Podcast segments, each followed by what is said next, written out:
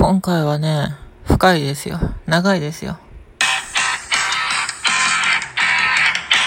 どうも、スザンヌ美咲です。この番組は、スザンヌ美咲性別を変えたトランスジェンダーの日常をお届けしつつ、同じく性別を変える人の質問相談にお答えしていくという番組、ラジオトーク公式番組でございますので、今のうちにフォローといいね、ポチポチよろしくお願いいたします。というわけで、早速質問いただきましたので、お答えしていきましょう。スザンヌさんは、ホルモン治療が始まってもしばらくは見た目は男性のまま働いていらっしゃったと思いますが、見た目も女性として生活し始めたのは治療を始めてどれぐらい経ってからですか？見た目が男性から女性になるまでの間でできることといえば、脱毛やメイクの練習、ボイストレーニングや SRS に向けての除菌だと思いますが、それ以外にこれをやっておいた方がいいと思うことや移行期についてのスザンヌさんのエピソードがあれば教えていただきたいです。ということで。あ素敵。なんて素敵なコメントなんでしょう。コメントってか質問？うん。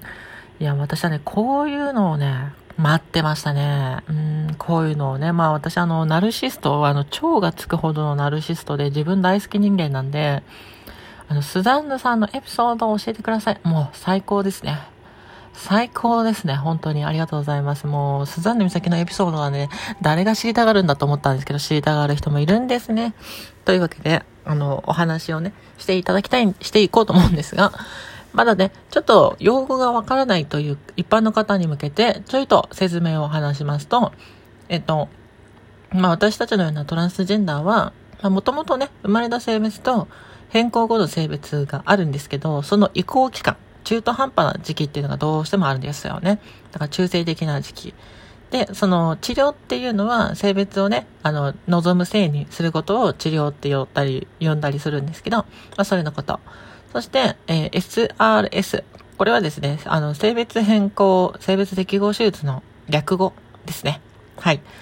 まあ、そんな感じで用語を説明した上で言っていきたいと思います。で、ホルモン治療を始めたのが19歳でした。まあ、これはあの診断書とかそういったものはなく、自分で美容外科に行って注射してもらったって形ですね。まあ、自由診療とかね、フライングとか言いますけどね。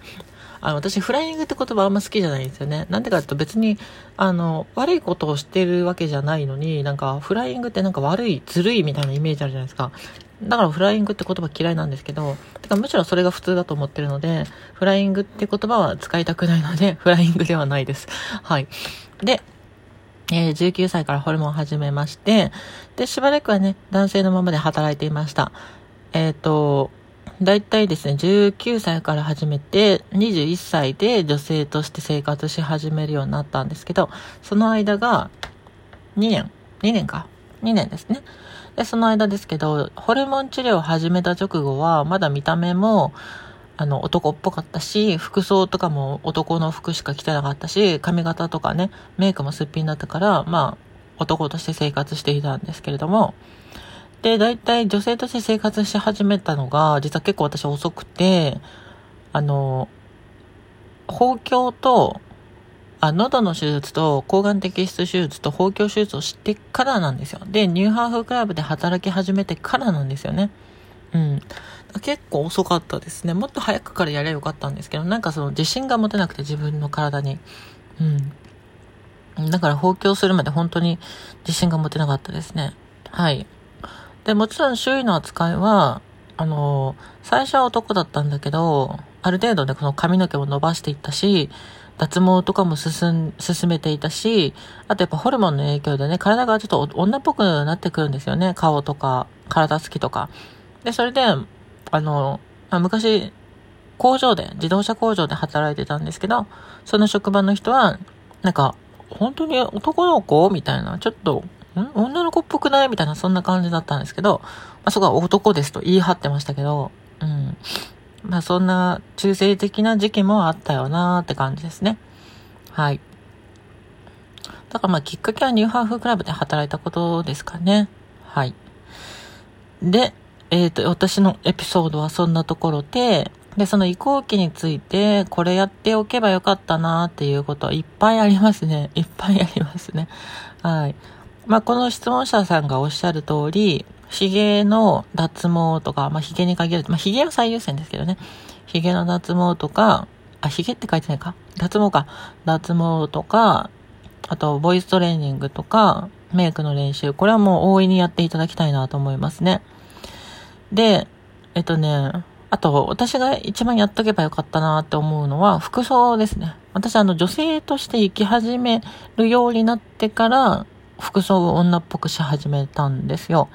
だから、包協手術して、あの、抗がん摘出手術して、喉の手術して、こう、えー、包協手術しても、まだ服装男だったんですよ。まあ、髪の毛はだいぶ伸びてたし、エクステとかもつけてたんで、ね、パッと見ね、女っぽく見えるんですけど、でも、で、ほとんど、ほとんどメンズだったんですよね。ジーパンだけレディースだったけど。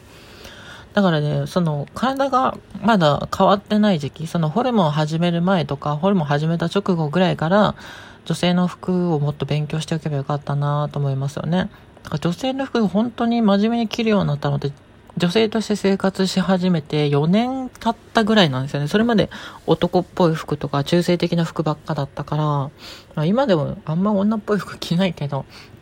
うん。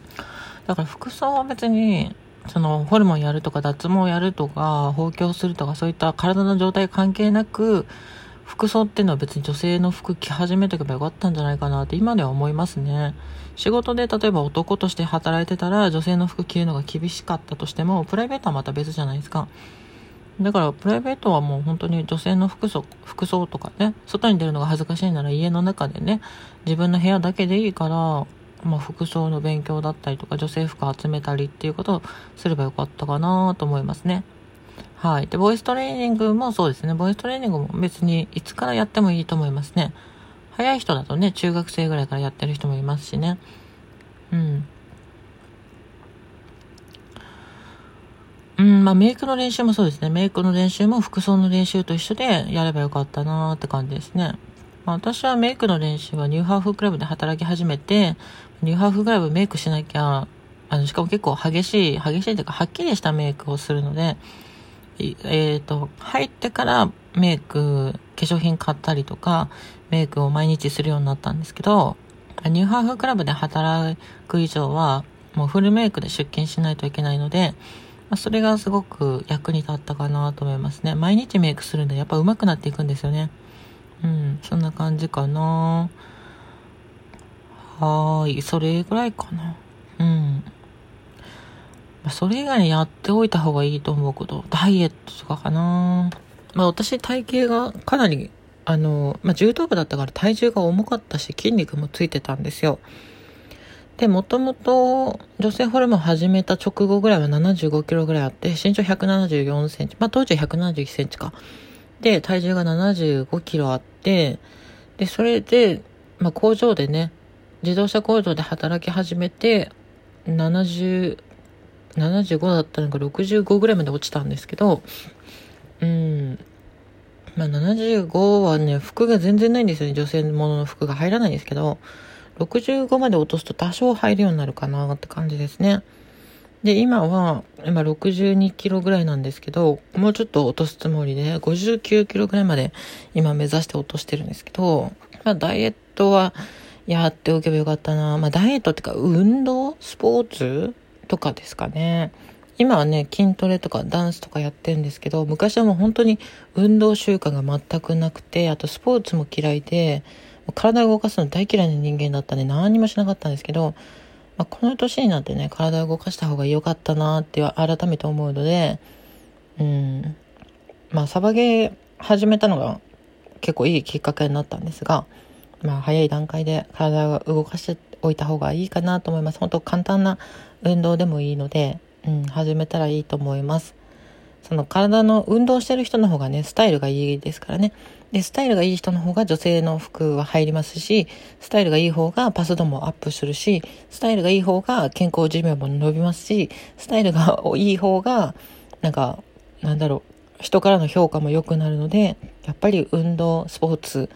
はめっちゃおすすめかなと思いますね。はい。まあ、生き、生きがいにもなりますしね、スポーツとか運動とかって。生きてて楽しいと思えるので、だからまあ、ここに、この質問に追加するとしたら、運動、ダイエット、スポーツですかね。ってところで、今回はこれぐらいで終わりたいと思います。この番組では、えー、皆さんからの質問、相談、相談、うん、質問。えー、お、えー、今日は言葉が出ないな。受け付けておりますので、お気軽に送っていただければと思います。お便り、差し入れ、バンバンお待ちしております。最近差し入れがないのでちょっと悲しいスザンヌ美咲です。終わります。